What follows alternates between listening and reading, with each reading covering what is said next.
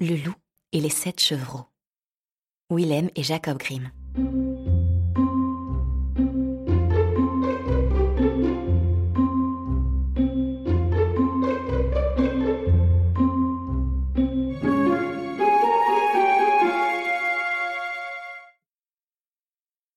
Il était une fois une vieille chèvre qui avait sept chevreaux et les aimait comme chaque mère aime ses enfants.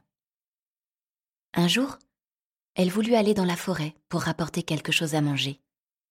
Elle les rassembla tous les sept et leur dit Je dois aller dans la forêt, mes chers enfants. Faites attention au loup. S'il arrivait à rentrer dans la maison, il vous mangerait tout cru. Ce bandit sait jouer la comédie, mais il a une voix rauque et des pattes noires. C'est ainsi que vous le reconnaîtrez. Ne t'inquiète pas, maman, répondirent les chevreaux. Nous ferons attention. Tu peux t'en aller sans crainte. La vieille chèvre bêla de satisfaction et s'en alla. Peu de temps après, quelqu'un frappa à la porte en criant Ouvrez la porte, mes chers enfants. Votre mère est là et vous a apporté quelque chose. Mais les chevreaux reconnurent le loup à sa voix rude. Nous ne t'ouvrirons pas crièrent-ils. Tu n'es pas notre maman. Notre maman a une voix douce et agréable, et ta voix est rauque. Tu es un loup. Le loup partit chez le marchand et y acheta un grand morceau de craie. Il mangea la craie, et sa voix devint plus douce. Il revint ensuite vers la petite maison, frappa et appela à nouveau. Ouvrez la porte, mes chers enfants. Votre maman est de retour et vous a apporté pour chacun un petit quelque chose. Mais tout en parlant, il posa sa patte noire sur la fenêtre.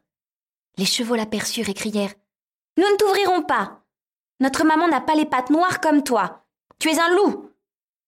Et le loup courut chez le boulanger et dit Je me suis blessé à la patte. Enduis-la-moi avec de la pâte. Le boulanger lui enduisit la pâte, et le loup courut encore chez le meunier. Verse de la farine blanche sur ma pâte, commanda-t-il. Le loup veut duper quelqu'un, pensa le meunier. Et il fit des manières. Mais le loup dit Si tu ne le fais pas, je te mangerai.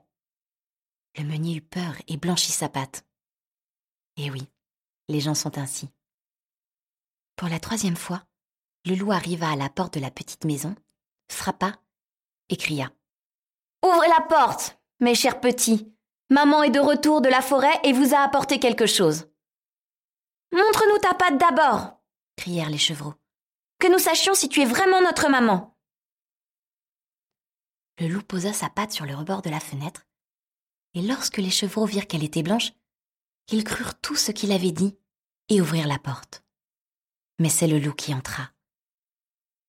Les chevreaux prirent peur et voulurent se cacher. L'un sauta sous la table, un autre dans le lit, le troisième dans le poêle, le quatrième dans la cuisine, le cinquième s'enferma dans l'armoire, le sixième se cacha sous le lavabo, et le septième dans la pendule. Mais le loup les trouva, et ne traîna pas il avala les chevreaux l'un après l'autre. Le seul qu'il ne trouva pas était celui caché dans la pendule. Lorsque le loup fut rassasié, il se retira, se coucha sur le prévert et s'endormit.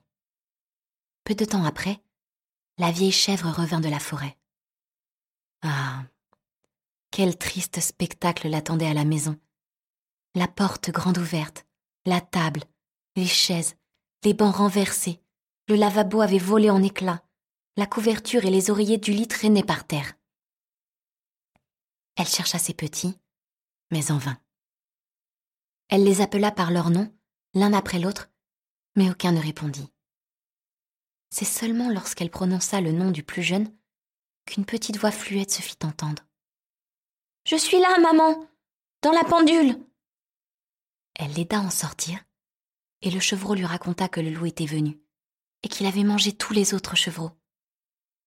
Imaginez combien la vieille chèvre pleura ses petits. Toute malheureuse, elle sortit de la petite maison, et le chevreau courut derrière elle. Dans le pré, le loup était couché sous l'arbre et ronflait à en faire trembler les branches. La chèvre le regarda de près et observa que quelque chose bougeait et grouillait dans son gros ventre. Mon Dieu, pensa-t-elle, et si mes pauvres petits que le loup a mangés au dîner étaient encore en vie?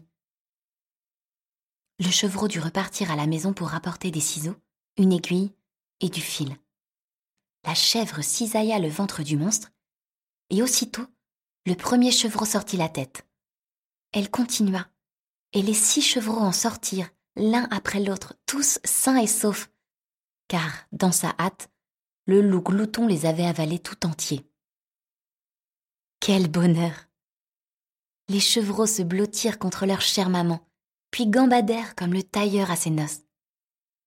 Mais la vieille chèvre dit Allez, les enfants, apportez des pierres, aussi grosses que possible. Nous les fourrerons dans le ventre de cette vilaine bête tant qu'elle est encore couchée et endormie. Et les sept chevreaux roulèrent les pierres et en farcirent le ventre du loup jusqu'à ce qu'il en soit plein. La vieille chèvre le recousit vite, de sorte que le loup ne s'aperçut de rien et ne bougea même pas. Quand il se réveilla enfin, il se leva, et comme les pierres lui pesaient dans l'estomac, il eut très soif. Il voulut aller au puits pour boire, et comme il se balançait en marchant, les pierres dans son ventre grondaient. Il appelait là. Cela gronde, cela gronde. Mon ventre tonne. J'ai avalé sept chevreaux, n'était-ce qu'une illusion? Et de lourdes grosses pierres les remplacèrent. Il alla jusqu'au puits, se pencha et but. Les lourdes pierres le tirèrent sous l'eau et le loup se noya lamentablement. Les sept chevreaux accoururent alors et se mirent à crier Le loup est mort, c'en est fini de lui Et ils se mirent à danser autour du puits, et la vieille chèvre dansa avec eux. thank you.